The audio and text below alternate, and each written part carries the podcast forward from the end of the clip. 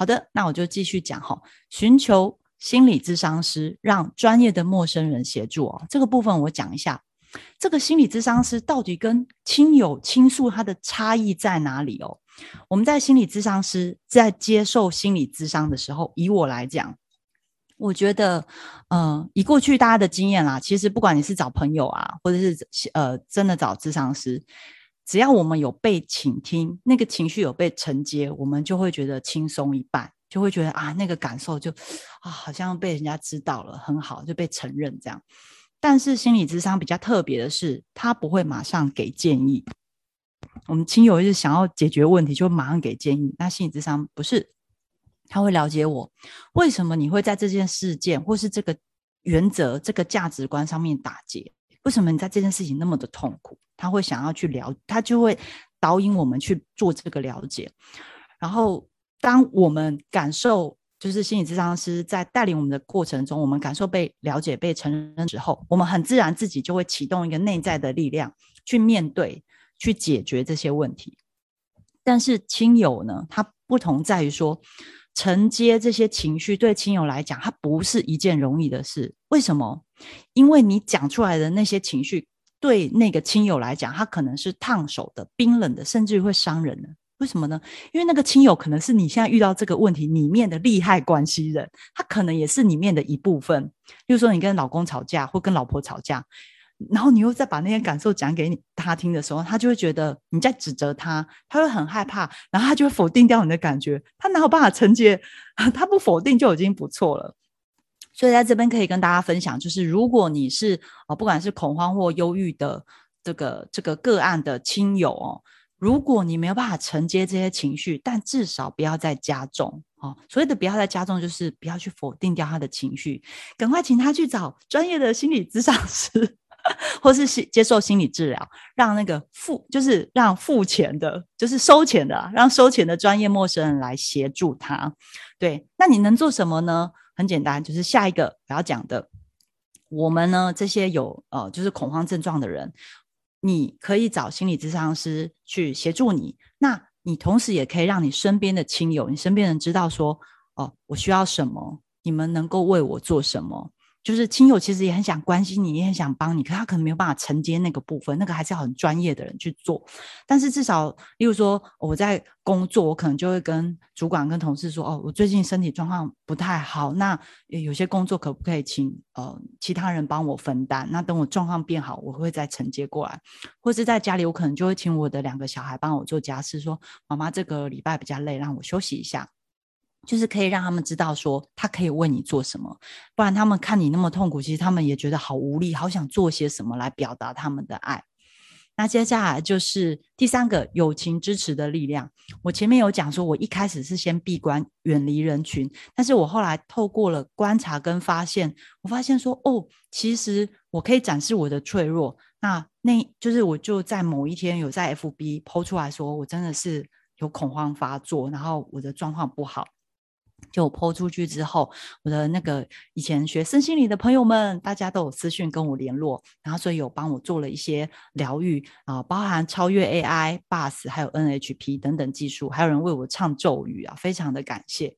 然后呃，虽然它没有办法完完全全的消除恐慌症状，但是它的确让我恐慌症状发生的频率有再拉开一点，直到我再去接触心理智商之后。我恐慌症没有再大发作过了，好，所谓没有再大发作过，呃，我现在在这边简单的讲一下，嗯，就是我其实有三次心理咨商，我在第一次心理咨商的时候，我的恐慌症其实就没有再发作过。那为什么我会说后面好有类似的发作状态？就是我去看牙医，然后呢，牙医就说，嗯。就是前几次都打麻药，后来他有一次就跟我说：“哎，我觉得差不多了，我们根管治疗做差不多，不用打麻药了，可以直接做。”然后那时候我就开始紧张，结果我一紧张，那个症状又出来，叫做呼吸，因为紧张会呼吸困难，然后心跳很快。我就发现说，那个好像有点是身体的心锚，就是其实我的恐慌症是没有发作，我只是紧张。可是我一紧张，心跳加快，我就会突然觉得我呼吸不到空气，所以这个是。它不是恐慌症的，我不我不是我平常的那种发作，但是它是会有一个就是身体的记忆跟心锚啊，这个部分可能也也还是得去做一些处理啦，哈。然后后来医生就说：“哎呀，你不要不要紧张，因为我刚刚说我我恐慌症才刚好没多久。”他说：“你不要紧张，麻药可以解决的问题都不是问题，然后又帮我打麻药，我们就开始又继续做治疗，这样子。OK，好，呃，接下来我们要谈的就是 NLP 急救箱。好看一下大家有没有？好好，没有提问，那我们就继续。那我今天要谈的是四个阶段，哈，第一个就是。呃，归类换框，第二个是从属等级，第三个是三位人称跟假设前提，第四个是新行为产生器哦。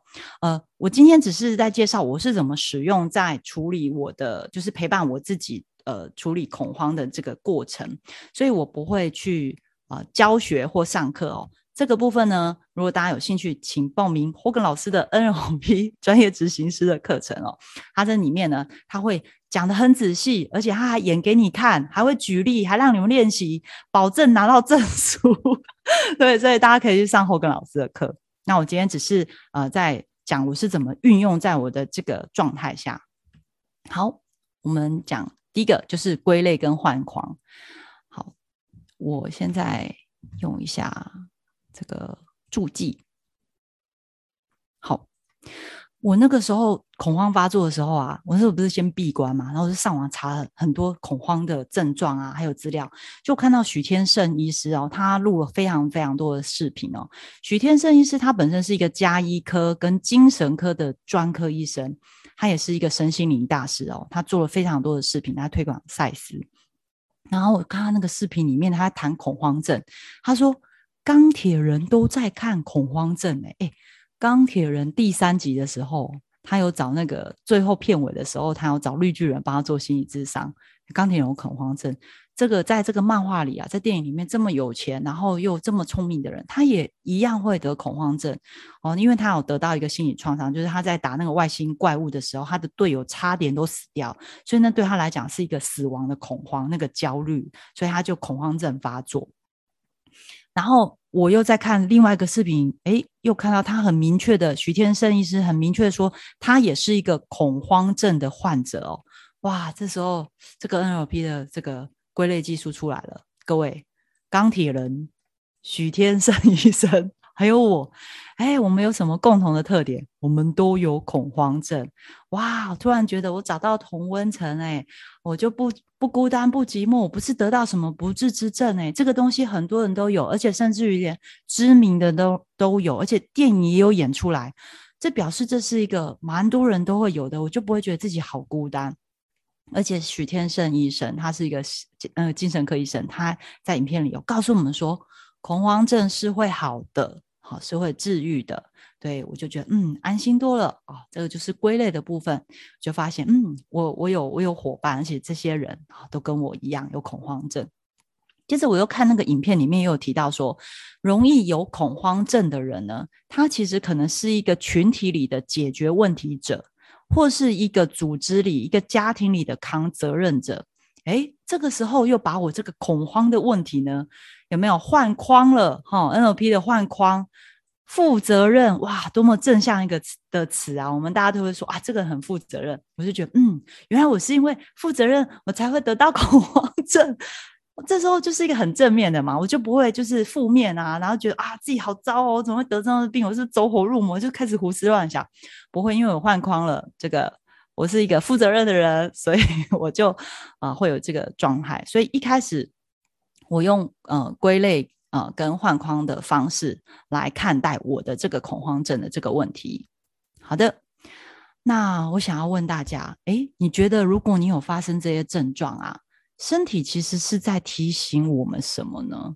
哦，欢迎大家在聊天室可以跟我分享，就是哦该休息了，扛太多责任，这是真的。不负责任的男人 不会得恐慌症，所以就是负责任的男人 才会。好的，对，没错，要休息，要放松，要休息，爱自己，没有错。负责任负过头了，对，没错，大家都讲的很对。那我来跟大家分享，我的身体在提醒我们，提醒我什么？好，恐慌症教我的两件事，第一个没有放不下的事，不用一直扛着。天啊，各位想想，我刚刚在马桶上的时候发作的时候，还有什么放不下？我可能到时候真的是那个倒在那边，一堆人要对我急救，哎，我全身都被看光了，我还有什么放不下的事情？还有把责任就是分出去给一些身边的人，因为你真的倒下的话，他们反而是很头大的，所以不要全部都自己扛着，试着把一些部分切割出来，把事情切割成好几个模块，哎，看哪一些可以，呃，请其他的人大家一起做这样子。然后第二个就是卸下武装盔甲，告诉身边的人，哦，这个就是我前面讲的，我在我妈妈面前就是嗯，变成一个女儿的模样了，她。她就知道说，其实我也很怕失去她，我也很爱她，所以告诉我们身边的人，我需要你的帮助，我需要被关心，我需要一起大合照，邀请大家，如果你愿意开视讯的话呢，就跟我一起大合照。那我现在先停止分享。好，那呃，我想要请呃英瑞跟。那个 Alan 帮我拍照，我已经停止分享。然后，如果你愿意开视讯的话，请你跟我一起做一个握拳的姿势，这表示这个支持的力量。这样子，然后我们拍两次，可以吗？好，Alan 跟英瑞都 OK 了吗？好，那我数到三，我们总共拍两张哈，然后看镜头，然后有一个握拳的姿势。好，第一张哦，一二三。好，第二张可以换。两个拳头更支持，一二三，好的，谢谢各位。好，所以都拍好了吗？那我们就要继续分享喽。